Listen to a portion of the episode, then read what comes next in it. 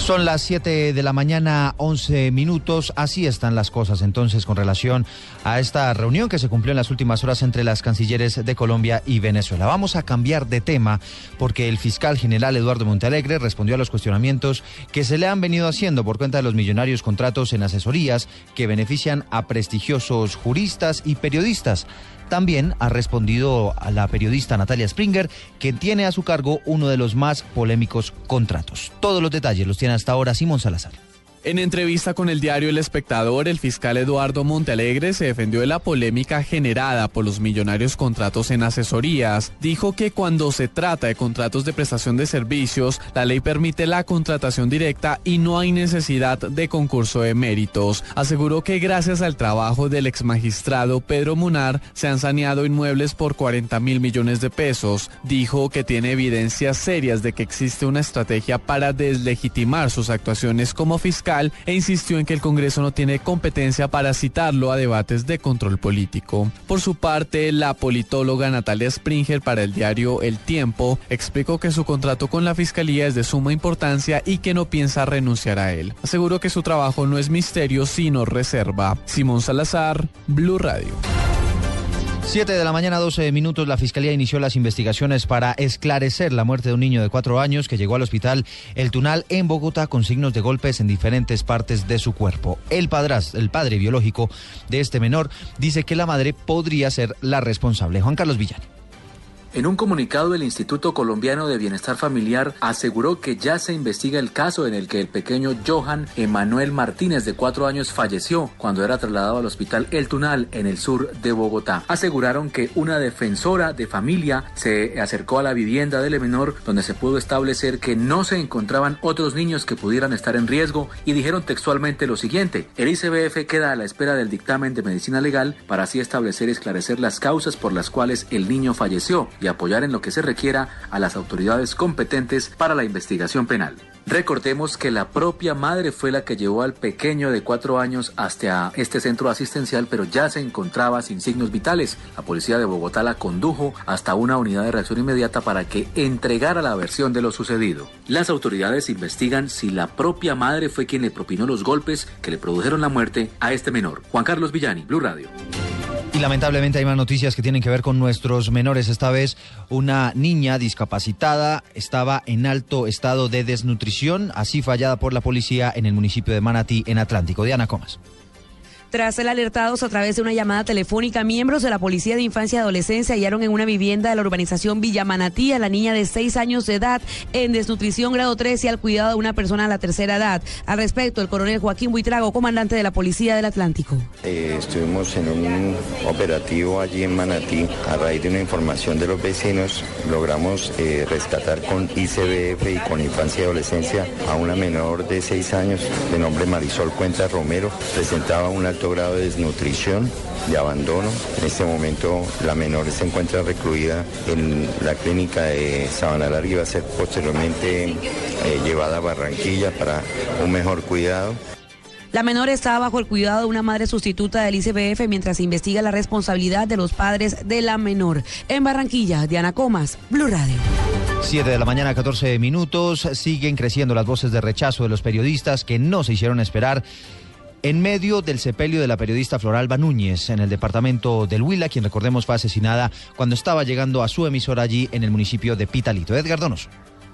Según Gerardo Valencia, periodista del municipio de Pitalito, rechazando la muerte de la colega, insinuó en su discurso de despedida que manos oscuras de la política de la región podrían haber influenciado el crimen. ¿Acaso quien ordenó la muerte de nuestra compañera no forma parte de esta sociedad? Tal vez esté aquí entre nosotros. Tal vez muchos le rindan tristeza y admiración, porque como lo afirmara Mahatma Gandhi, es tan fea la violencia que siempre anda por el mundo disfrazada y nunca más odiosa que cuando pretende disfrazarse de justicia. La periodista asesinada fue acompañada hasta su última morada en el cementerio El Campanario en la localidad y exigen al gobierno nacional prontos resultados por el vil asesinato de la periodista. En Pitalito Huila, Edgar Donoso, Blue Radio.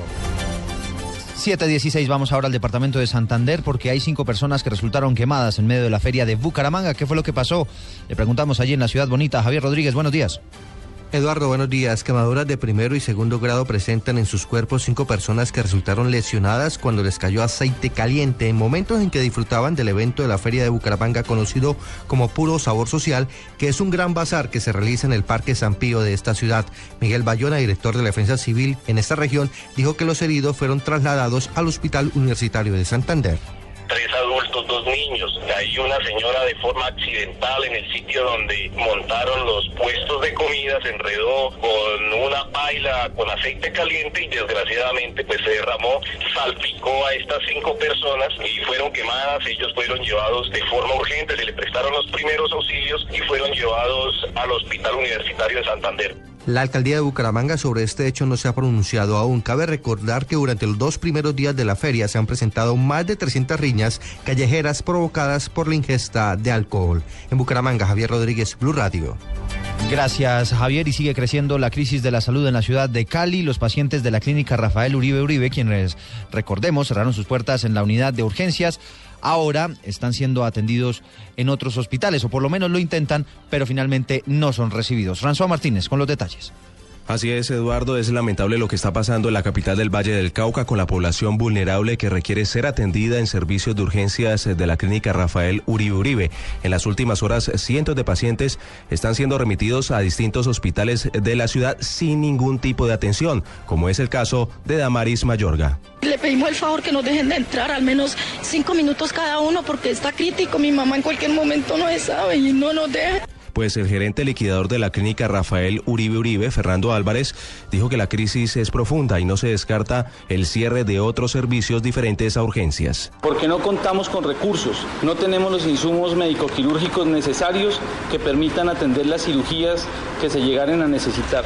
Sin embargo, tenemos 169 pacientes todavía en la institución y reitero el llamado a las EPS para proceder y continuar con el proceso de traslado hacia otras instituciones. Esta semana se pedirá al gobierno nacional declarar la emergencia hospitalaria en la región. Desde Cali, François Martínez, Blue Radio. 7 de la mañana, 18 minutos, hablamos de información internacional. Hubo un sismo bastante intenso en México, 6.6 grados. Con el saldo está María Camila Correa.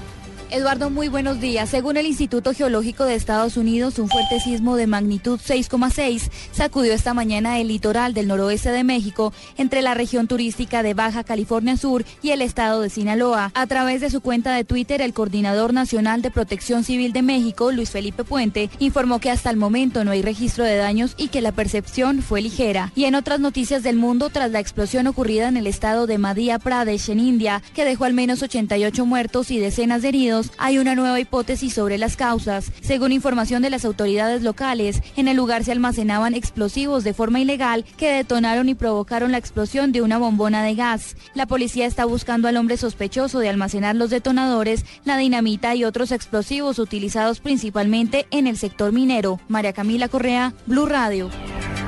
Y cerramos con información deportiva. Se jugaron cuatro partidos en el inicio de la fecha número 12 del fútbol profesional colombiano con los resultados. El resumen, John Jaime Osorio.